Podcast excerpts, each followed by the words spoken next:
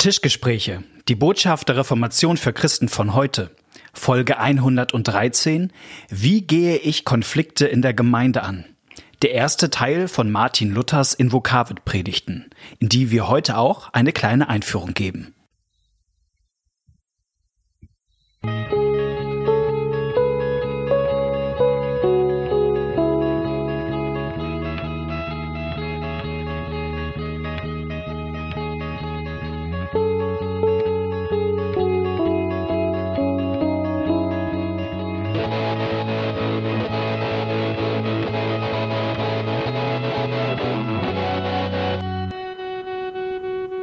Herzlich willkommen bei den Tischgesprächen. Schön, dass ihr heute wieder mit dabei seid. Mein Name ist Malte Detje und mir gegenüber sitzt Knut Nippe. Moin Knut. Moin Malte. Und das Schöne ist, dass wir uns leibhaftig gegenüber sitzen. Richtig. Nicht über Bildschirme sehen wir uns, sondern wir könnten uns anfassen, wenn der Sicherheitsabstand nicht so groß wäre. Der ist groß, die Corona-Tests sind negativ und der Orkanwind weht ums alte Pfarrhaus hier. Genau, verwirbelt die Aerosole. Und wir, und wir machen Tischgespräche und wir haben uns etwas vorgenommen, nämlich wieder eine Reihe. Wir hatten das ja schon ein paar Mal in unserer Geschichte als Podcast, dass wir uns länger einem Thema gewidmet haben. Das letzte Mal, letztes Jahr, haben wir Philipps Melanchthons Lozi Communis, die erste Glaubenslehre, über, keine Ahnung, zehn Folgen oder so, also ziemlich lange, uns, ähm, ja, uns reingetan. Und heute haben wir was äh, Besonderes vor. Luther, äh, Luther, Luther, Luther haben wir vor. Knut, du, Genau, wir, wir, wir, nehmen uns eine Reihe von Predigten von Luther vor. Eine Predigtreihe von Luther, die auch berühmt geworden ist. Da- Das Coole ist ja, dass wir äh, sozusagen in der Zeit leben, wo wir ständig 500-jähriges Jubiläum feiern Genau. können. So hat unser Podcast ja auch angefangen, 500 Jahre äh, Reformation sozusagen. Und jetzt gucken wir mal, was war denn eigentlich das gute Buch oder die gute Predigtreihe vor 500 Jahren?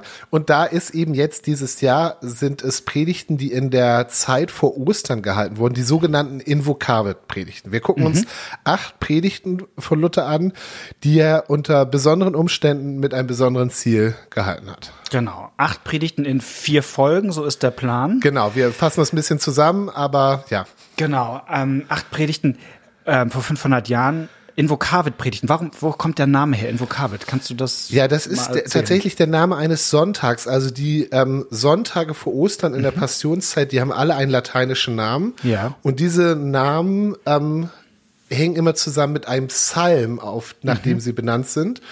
Und ähm, diese Psalmen waren eben damals auf Latein und deswegen hat man sozusagen immer das erste Wort, glaube ich, sogar Genau. des Psalms genommen. Und ähm, da, jetzt muss ich tatsächlich gucken, Psalm 91 ist der, nee, es ist nicht das erste Wort. Psalm 91, Vers 15, da, das ist sozusagen das, der Vers für diesen Sonntag. Er ruft mich an, darum will ich ihn erhören.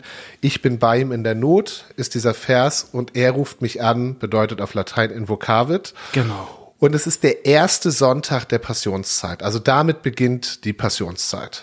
Genau. Die Zeit vor Ostern. Und ähm, das war in Luthers Biografie der Moment, wo Luther wieder in Wittenberg auftauchte. Ja, er musste, also er fühlte er sich. fühlte sich genötigt. Genau. Das war ja noch gefährlich. Er, er, er war ja versteckt auf der Wartburg sozusagen, Genau. weil er für vogelfrei erklärt worden war. Genau, auf Reichstag zu Worms war vorher, er stand vor dem, vor, vor dem Kaiser und er wurde ja im Grunde verurteilt, als äh, für vogelfrei erklärt. Genau, ähm, wurde entführt, äh, So pseudo-entführt, pseudo ne? entführt von einem Verbündeten, so dass alle dachten, oh, der ist bestimmt tot, aber in Wirklichkeit war er gar nicht tot, sondern war versteckt und äh, Übersetzt die Bibel. inkognito als Junker Jörg auf der Wartburg gelebt, die Bibel übersetzt Mhm. und währenddessen haben, äh, hat sich die Reformation aber weiter verbreitet und Anhänger von ihm haben in Wittenberg auch angefangen, im Gottesdienst was zu ändern. Ja, und wenn es nur so ein bisschen Änderung gewesen wäre, alles gut. Die haben gesagt, jetzt mal los. Also jetzt, Jetzt. mal, dieses ganze unbiblische Zeugs muss hier weg. Bilder in der Kirche, ja, das verstößt gegen das zweite Gebot.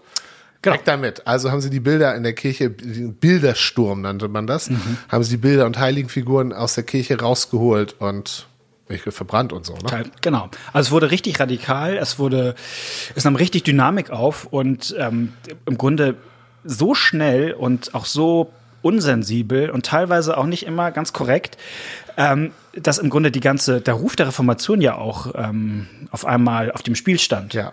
Weil man gesagt hat, oh, guck mal, was da eigentlich in Wittenberg passiert. Ist das die Frucht von dem, Ja. was Luther predigt?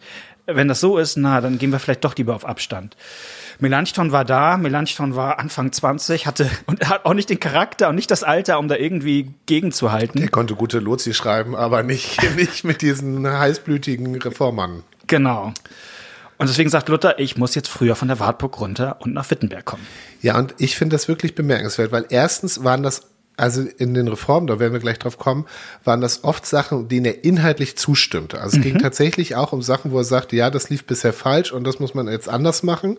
Aber die Art und Weise, wie es geschah, kritisiert er sehr scharf. Und das Zweite ist, also er hätte ja auch einfach Predigten aufschreiben können und dann die jemand anders äh, verlesen lassen können sozusagen. Aber nee, er begibt sich also, er geht ins persönliche Risiko und stellt sich dahin, um sozusagen sehr deutlich zu sagen, auch mit dem Nachdruck seiner Person, Leute, so geht's nicht. Und auch, dass er die Predigt als Mittel wählt, Ja, um in diesen ja. Konflikt zu gehen, ist besonders. Ja. Er hätte ja auch sagen können, ich wende mich jetzt mal an den Fürsten und, und äh, spreche mit dem ab, Richtig. wie wir das hier organisieren und regeln. Genau. Also er hätte das ja auch machtpolitisch lösen können. Aber er entscheidet sich, und das werden wir später in der nächsten Folge, glaube ich, nochmal ausführlich angucken, ganz bewusst für das Mittel der Predigt, um diesen, um dieses Durcheinander irgendwie aufzufangen. Und ich muss ehrlich zugeben, also ähm, wir machen das hier so nebenbei. Also wäre ich Ja. großer Lutherforscher, was ich leider nicht bin, dann äh, würden mich mal noch ein paar so paar Fragen interessieren. Mhm. Zum Beispiel, ob das eigentlich damals üblich war, dass in der Passionszeit jeden Tag gepredigt wurde. Und So. dass doch Leute kommen würden. Ja. Das ist ja Also aber jetzt, er kommt eine Woche lang Genau. von Sonntag bis Sonntag, also dadurch acht Mhm. und ähm, sagt, was Sache ist. Genau. Wo, wo könnt ihr das finden? Ähm, diesen Text, diese, äh, diese 500 Jahre alte Predigt. Ähm, wir haben die sogenannte Inselausgabe von Martin Luther vor uns. Benannt nach dem Inselverlag. Nach dem Inselverlag. Ich habe die relativ günstig antiquarisch bekommen. Ich meine jetzt für 25 Euro. Was, so. die, die da oben steht? Genau, ja. Oh, das ist die schöne. Die schön- hab ja, die ich. wirklich- die wirklich schöne. Guck mal, und ich, ich habe mir vor, vor vielen Jahren hier für damals 100 Mark die hier, deine ist viel schöner. Ich will die auch. also, also das, das findet man. Ähm, äh, guckt gerne mal. Und das ist. Es sind acht Predigten, es ist auch nicht unendlich ewig zu lesen. Also man, Ja. man kriegt's, es sind jetzt irgendwie keine. Es sind zum Teil, also die Predigten, das äh, ist auch auffällig und auch für Mhm. mich als Pastor äh, vielleicht heilsam. Sie sind zum Teil sehr kurz. ja. Also bei manchen Punkt. würde ich denken, dass das acht Minuten sind, wenn man das so liest. Ja, würde ich auch sagen. Und wir wollen jetzt in der ersten von den vier Folgen uns vor allem mal die erste Predigt angucken, weil da viel Programmatisches drin Ja. ist, wie Luther mit diesen ganzen Veränderungen im Leben, im Gottesdienst umgeht. Und ich würde gerne noch mal auf den ersten Satz zu Ja. sprechen kommen, weil man denkt, was hat der eigentlich mit dem Thema zu tun? Und also natürlich ist diese schöne Inselausgabe das Beste, aber ich, ich könnte mir vorstellen, wenn man Invokavit-Predigten Mhm. googelt, dass man da vielleicht auch irgendwelche Texte vielleicht auch in einer altertümlicheren Form schon im Internet findet. Das mag sein. Aber also Ja. äh, die gute, die, die gebundene Inselausgabe für 25 Euro, das ist das ist ein Schnapper. Also ich, ich kaufe die auch. Ich, also das, du, wir haben das mal gemacht. Wir haben da irgendwann mal so viel über Bogiert und etliches viel auf den Fels geredet, dass du das kaum noch antiquarisch Ja, kriegst. Also das pass auf. genau. Der erste Satz, nämlich mit dem Luther das ähm, die, die erste Predigt beginnt, lautet, wir sind allesamt zu dem Tod gefordert und keiner wird für den anderen sterben, sondern jeder in eigener Person für sich mit dem Tod kämpfen. ja, das, also das ist auch ein erster Satz in einer Predigt, wo du erstmal anfängst zuzuhören, ne? Ja. Also das ist, Du musst sterben und für dich allein. Und keiner kann dir da helfen. Also, oder das kannst du nicht delegieren, das Thema. Und man fragt sich, hey, eigentlich ist es, warum, warum fängt äh, Luther so an? Weil das Thema ist doch eigentlich, äh, wie sollen wir fasten? Äh, sollen, äh, Wie sollen wir Gottesdienst, Gottesdienst feiern und uns feiern? darauf vorbereiten? Genau. So, ist eigentlich die große Frage. und, und warum fängt er jetzt mit diesem Thema Tod und Sterben an? Also hast du, kannst du das mal? Wie würdest du das beschreiben? Äh, Das kann ich jetzt so nicht beantworten. Also, aber sagen wir mal so, ist es auffällig, dass er tatsächlich in dieser Frage, wie feiert man Gottesdienst und wie bereitet man sich darauf vor auch, ähm, dass das eine Leitfrage ist, nämlich das Lebensende im Blick zu haben, Ja. die Anfechtung im Blick zu haben. Also was wird mir dann helfen, wenn, wenn der Teufel mich anficht und mir sagt, du bist kein guter Christ? Und ähm, das ist auch noch interessant, obwohl er hier sagt, das muss jeder für sich alleine machen und mhm. keiner kann mir helfen, kommt auch durch das, dass er diese Frage durchaus auch behandelt unter der Frage und machst deinem Nächsten nicht auch noch schwerer. Also genau. hab auch deinen Nächsten im Blick, dass du es dem nicht schwer machst, wenn der in diese Situation kommt. Ja, ja. Ich, ich würde es mal so zu, zu spitzen, die, diese Frage nach Tod und Sterben ist die Hintergrundfolie, vor dem er ja. diese ganzen anderen Dinge ja. äh, ähm, behandelt. Weil vielleicht kann man das so sagen, nehmen wir mal an, jemand liegt im Sterben und dann kommen Gedanken in den Kopf. Und dann kommen vielleicht auch Gedanken über die Ewigkeit. Komme ich da eigentlich hin? Äh, bin ich eigentlich gerecht genug, um in den Himmel zu kommen? Und dann fällt vielleicht jemandem ein, na, habe ich eigentlich richtig gefastet? Habe ich eigentlich, na, ich habe doch an dem, ich habe doch jetzt irgendwann angefangen, am Freitag Fleisch zu essen. Obwohl die Kirche sagt, dass man das nicht darf. Genau. Und ich als kleines Kind immer gelernt habe, man isst freitags kein Fleisch. Mhm. Was ist derjenige dann so innerlich so stark oder so glaubensstark, dass er gegen diesen Gedanken ankommt? Und wenn ihr das jetzt hier alles durcheinander wirbelt und das nicht gut vorbereitet ist, dann kann das sein, dass Leute am Ende in richtige Zweifel kommen auf ihrem Sterbebett. Und das ist, und das ist am Ende für Luther die eigentlich entscheidende Frage im Leben. Und deswegen, ähm, auch wenn es nur so kleine Praxisfragen sein mögen, denkt doch da an die Ewigkeitsbedeutung. Ja, genau. Denk, denk, also es gab, es gab ja im Mittelalter auch die, die Strömung, sag ich mal so, dass das christliche Leben eine Ars Moriendi mhm. ist. Also die mhm. Kunst zu sterben. So, so genau. wurde der Glaube verstanden. Der Glaube ist das, was mir lebenslang hilft, ja. Mich richtig auf Sterben. Ich, ich bin sozusagen jetzt schon auf dem Weg dahin. Ja. Und um das alles gut zu machen, vor diesem Hintergrund, das ist das, was der, wo der Glaube mir hilft, darauf vorbereitet zu sein. Genau. Ich, und ich erlebe das selber auch so. Ich würde es fast sogar mal so zuspitzen, irgendwie reformatorische Theologie, also unsere Tischgesprächstheologie, ja. ist eigentlich im Sterbebett besonders gut. Ähm, weil ich erlebe, also oft ist das ja auch ein bisschen altbacken, was wir machen. Und manchmal denkt man so, ah, so diese Perspektive Ewigkeit mit Gott versöhnt sein, ich bin durch Christus gerecht vor Gott. Aber ich habe das jetzt letztens tatsächlich für mich so erlebt. Ich habe das erste Mal eine Sterbebegleitung hier gehabt in der Gemeinde. Ich habe das ganz selten, dass Leute anrufen und sagen, mhm. unsere Mutter wird in vier, fünf Wochen sterben. Mhm. Können Sie uns bis dahin begleiten und nochmal zu Hause Abendmahl mhm. feiern und Aussegnung zu Hause machen? Und habe ich gemacht und ich habe gemerkt, so herausfordernd das war, und das, sowas ist ja herausfordernd, irgendwie, ich bin da sprachfähig und das hat was zu tun mit, mit, mit dieser Theologie zu wissen, am Ende trägt Jesus durch und am Ende trägt, nicht durch, was ich in meinem Leben richtig und falsch gemacht habe, sondern die Zusagen Gottes tragen mich durch. Und ich merke irgendwie, diese Theologie, reformatorische Theologie, die ist da stark. Und das ähm, hat mich, also bewegt mich. Ja. ja, also dem würde ich auf jeden Fall zustimmen. Ich würde aber auch darüber hinausgehen. Wir müssen aber gucken, das ist, wir haben eigentlich noch was anderes wir vor. Wir haben noch was anderes vor. Ja. Also, was mir weiter. mal aufgefallen ist, dass es in, das habe ich auch bestimmt schon mal erwähnt, weil ich das, weil mich das so fasziniert hat, dass es in so Büchern über ähm, Zeitmanagement und Lebensplanung und Priorisierung auch immer wieder den Gedanken gibt, vom Ende her zu denken. Mhm. Also das sozusagen, äh, da gibt es so eine Sache, stell dir vor, Stephen du wärst Covey, Seven so, Habits of Highly Genau, genau der, bei dem es mir ja. das, das erste Mal begegnet. Stell dir vor, ähm, du, du bist gestorben. Was sollen die Leute auf deiner äh, Trauerfeier sagen? Was soll ja. deine Familie sagen, wie du warst? Und dass einem das hilft, sozusagen auch jetzt.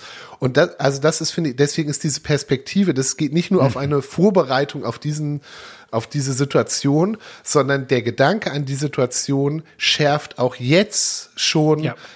im, im Fall Luthers, wie ich mit meinem Nächsten umgehe, sozusagen. Ja. Tod und Teufel. Das ist ja, die Kombination. Ja, genau. Das muss man genau. bei Luther immer mitsagen, weil nämlich für ihn das Sterbebett der Ort ist, wo der Teufel nochmal so richtig aufdreht, sag ich mal. Das ist sozusagen seine letzte Chance, äh, genau. äh, mir noch den Glauben kaputt zu machen. Genau, du hast das vorhin auch vorgelesen, auch der, der, der letzte Satz der letzten Invokavit-Predigt genau. von den acht hat nochmal wieder auch den Teufel dann ja. im Blick. Also so, ist, damit endet er auch, ja. dass er sagt, der Teufel und ich, wir kennen uns gut, ja. man muss vorbereitet sein. Also man könnte sagen, Luther sagt, gestaltet eure Gottesdienste, gestaltet euer christliches Leben so, dass ihr im Sterben getröstet sein könnt und dass ihr dem Teufel was entgegenzuhalten ja. habt, wenn er euch anklagt und versucht in Verzweiflung ja, zu genau. stürzen.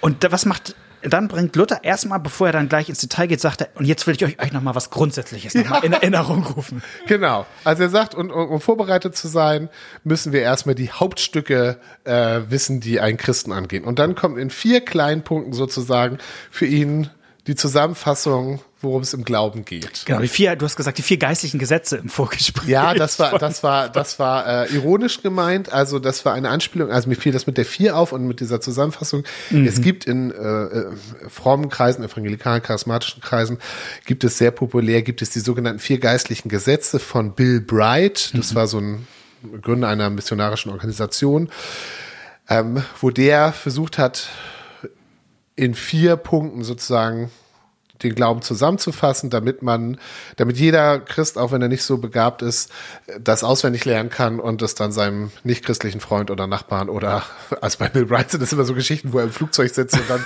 links und rechts seine Sitznachbarn innerhalb von zehn Minuten bekehrt, weil er ihnen das äh, erklärt und dann sagen sie, ja, das will ich auch. Denn das ist der letzte Punkt, also äh, die vier geistlichen Gesetze sind, ähm, Gott hat dich gut geschaffen, aber du hast es versaut, du bist ein Sünder. Ähm, drittens, aber Gott schickt Jesus, um dich zu retten. Und das vierte, jetzt musst du dich entscheiden, diese Rettung anzunehmen. Bumm. So, und bei Luther ist es ein bisschen anders. Man muss fair, fairerweise sagen, dass es Luther auch um was anderes geht. Also bei Luther geht es nicht darum, wie sage ich meinem nichtchristlichen Nachbarn das weiter, sondern es ist umfassender. Aber die ersten beiden sind sehr ähnlich. Ähm, Wobei bei Luther es gleich losgeht mit, wir haben es versaut. Wir sind Kinder des Zorns. Ja. Er sagt es ist auch gut für jedes, für jede, für jeden dieser Punkte mindestens einen Bibelvers zu haben, in Genau. dem das feststeht. Und da bei dem ersten nimmt er sich aus Epheser, wir sind alle Kinder des Zorns. Ja. So, wir haben ein Problem. Aber Gott schickt, das ist das zweite, Gott schickt Jesus, um uns zu retten. Und jetzt hört es bei Bill Bright eigentlich schon auf, beziehungsweise jetzt kommt nur noch, dass ich mich individuell dafür entscheide. Aber bei Luther kommt jetzt der nächste im Blick. Jetzt, wo Jesus mich gerettet hat, das sind nämlich die nächsten beiden Punkte von Luther.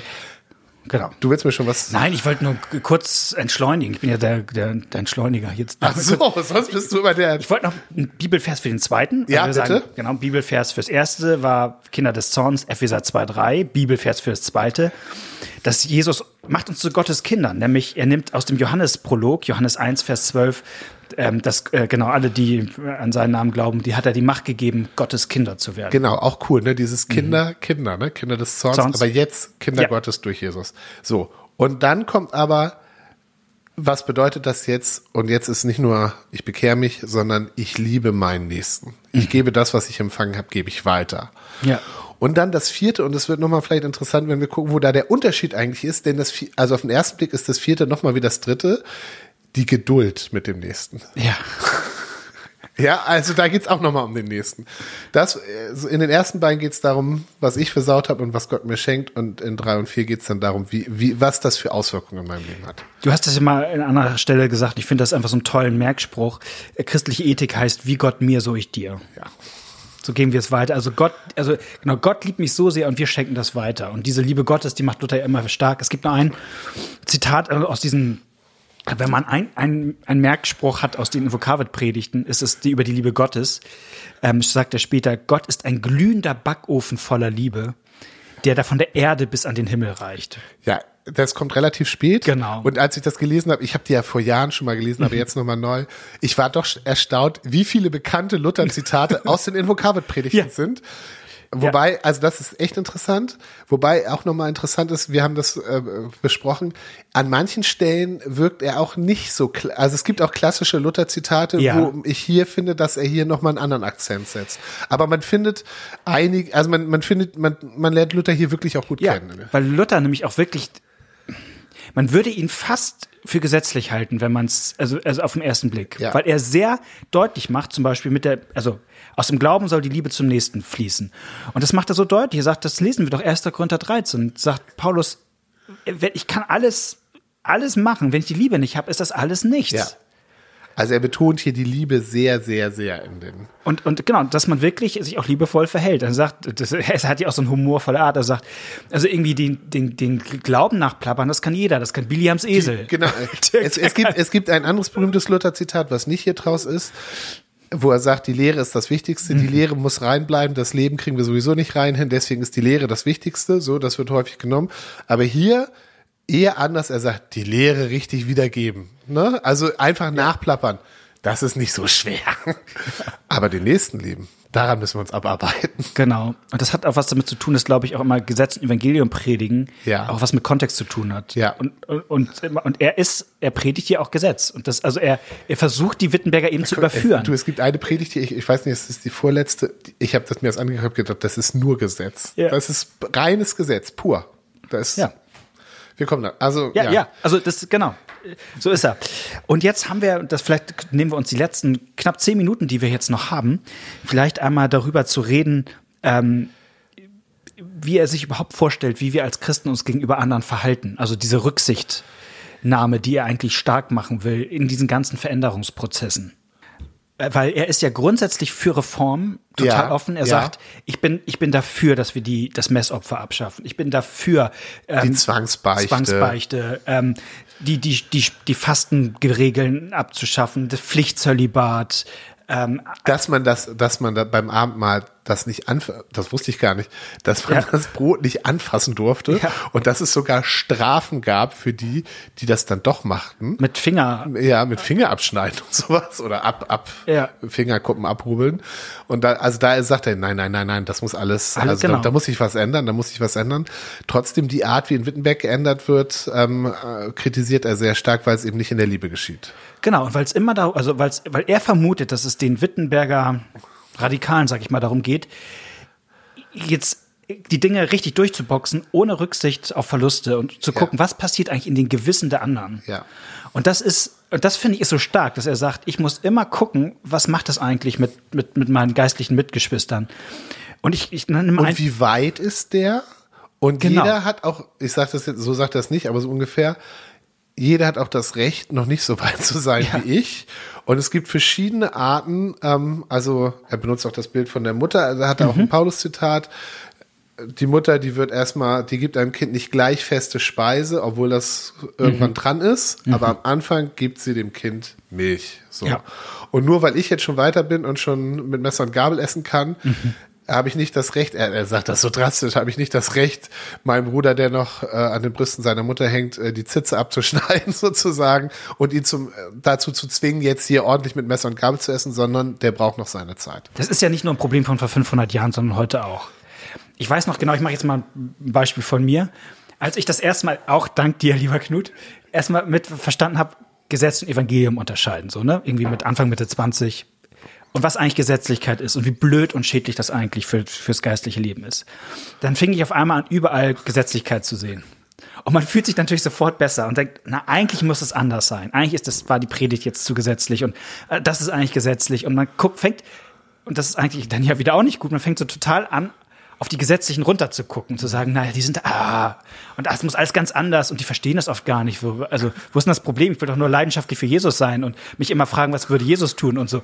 Und man guckt, und dann habe ich irgendwann, da ist mir so aufgegangen, bei Burgiertz in diesem Unendliches viel auf den Fels gelesen, wie die alten Seelsorger immer damit umgehen, wenn die jungen, stürmische, ges Gesetzliche werden. Ja. Das ist nämlich ist immer die, oft die gleiche Konstellation. Es gibt einen Alten, der hat es eigentlich verstanden und der Junge, der brennt für Gottes Gesetz. Ja. Aber was die Alten eigentlich nicht machen, ist sofort zu sagen, du darfst nicht und, sondern, ja, mach mal. So, also, weil sie genau wissen, Gottes Gesetz wird irgendwann schon das tun, was es immer tut, nämlich die, die jungen Männer zur Verzweiflung bringen. Und, und, und diese, das ist so ein bisschen die Gelassenheit, die mir manchmal ähm, fehlt. Also, ich sag mal, da bin ich manchmal selber so wie die Wittenberger. Und dann denke ich, ah, jetzt muss, also ich kenne die Dynamik im Herzen der Wittenberger Radikalen, wollte ich sagen. Ich auch, ich muss sagen, du hast eben dieses Buch erwähnt und endlich ist viel auf den Fels. Darüber sollten wir mal eine Folge machen. Das habe ich schon ein paar Mal gesagt. Das, das hört sich lohnt an. Das hört sich lohnt an. Ja, und einen anderen Bibelvers würde ich gerne mal anbringen, weil ich da auch wieder ähm, erzählen muss, ein bisschen was Peinliches über mich. Oh ja. 1. Korinther 6, Vers 12. Alles ist mir erlaubt, aber nicht alles dient zum Guten. Das nimmt. Ah ja, ja, ja, ja.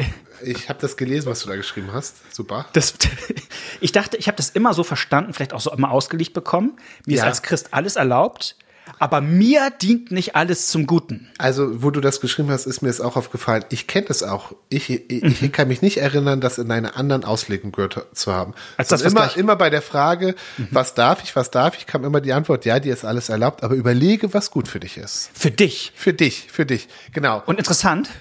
da Also, dass steht- jemand vor steht- 500 Jahren das ganz anders auslegt und sagt, überlege, was für deinen Mitmenschen Ja. gut ist. Das äh, tatsächlich in dieser, in diesem, in dieser Perspektive habe ich das noch nie gehört und noch nie gesagt, glaube ich. Ich auch nicht. Ich kenne das immer nur so, ja, du darfst natürlich als Christ darfst du essen, was du willst, aber naja, vielleicht tut dir nicht alles gut, du darfst Alkohol trinken, aber tut's dir immer gut, so, ne? Ja. Und immer dieses tut's dir gut, aber es steht im Bibeltext, das dir steht gar nicht drin. Und Luther dreht es um und fragt, sagt eigentlich, mir ist alles erlaubt, aber meinem Mitmenschen, meinem Nächsten dient Ja. nicht alles zum Guten. Und ich dachte, ups, okay, äh, sieht man mal wieder. Auch eine interessante Perspektive. Ja, und ich finde es eine gute. Also die Frage ist, und das ist, und da- das ist ja im Grunde seine Hauptthese. Er sagt, ich, ich, kann, ich kann essen, was ich will als Christ.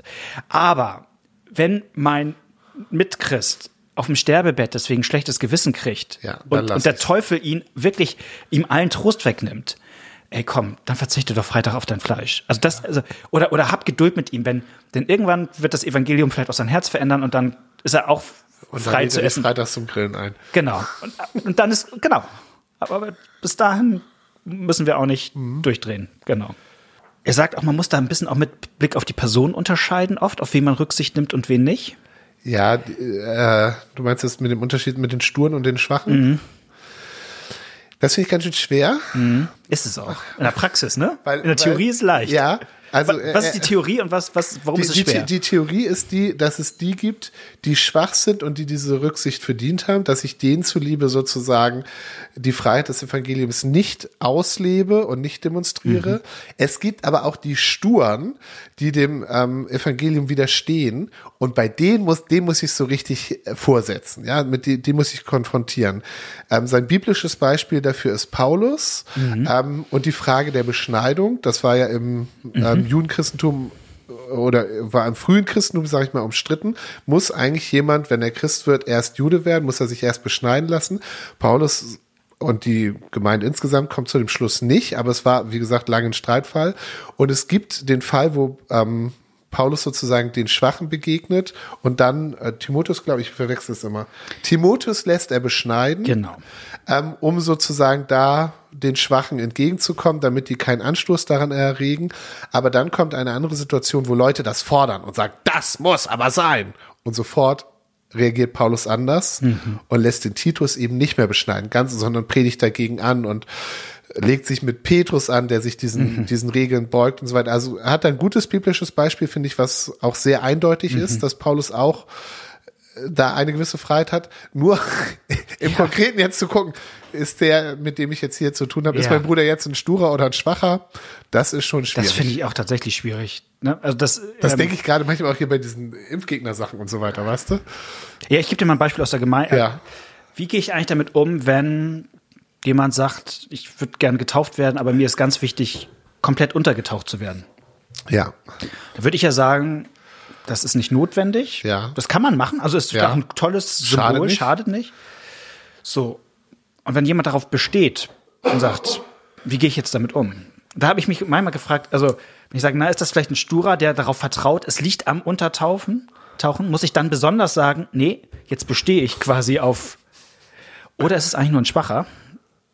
Der sagt, äh, lieber, lieber richtig. Genau. Lieber, lieber kein Risiko eingehen. Genau, das es ist eigentlich ein Schwacher. Ist es ein Sturer oder kein Schwacher? Da, da, bin ich wirklich, und ich kenne solche Fälle, ähm, und ähm, ich weiß es auch nicht ganz, weil es wirklich in der, also manchmal ist es ja mit, mit Hierarchie ist es, ist es klar zu unterscheiden. Wenn Luther den Papst gegenüber hat, mit seiner ganzen Macht, der von Ja. ihm fordert, das ist ein Sturer. das ist ein Sturer, ne? Und der, der arme, schwache Bauer auf seinem Sterbebett, der äh, sagt, aber der Papst hat doch gesagt, Genau. da mit dem geht Luther ganz anders um. genau.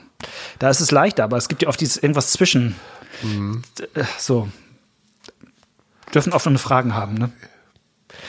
Knut, Die Zeit ist um. Die Zeit ist um. Wir haben nächste Folge was Spannendes vor. Ich, ich muss sagen, nächste Folge, äh, da lohnt sich auf jeden Fall.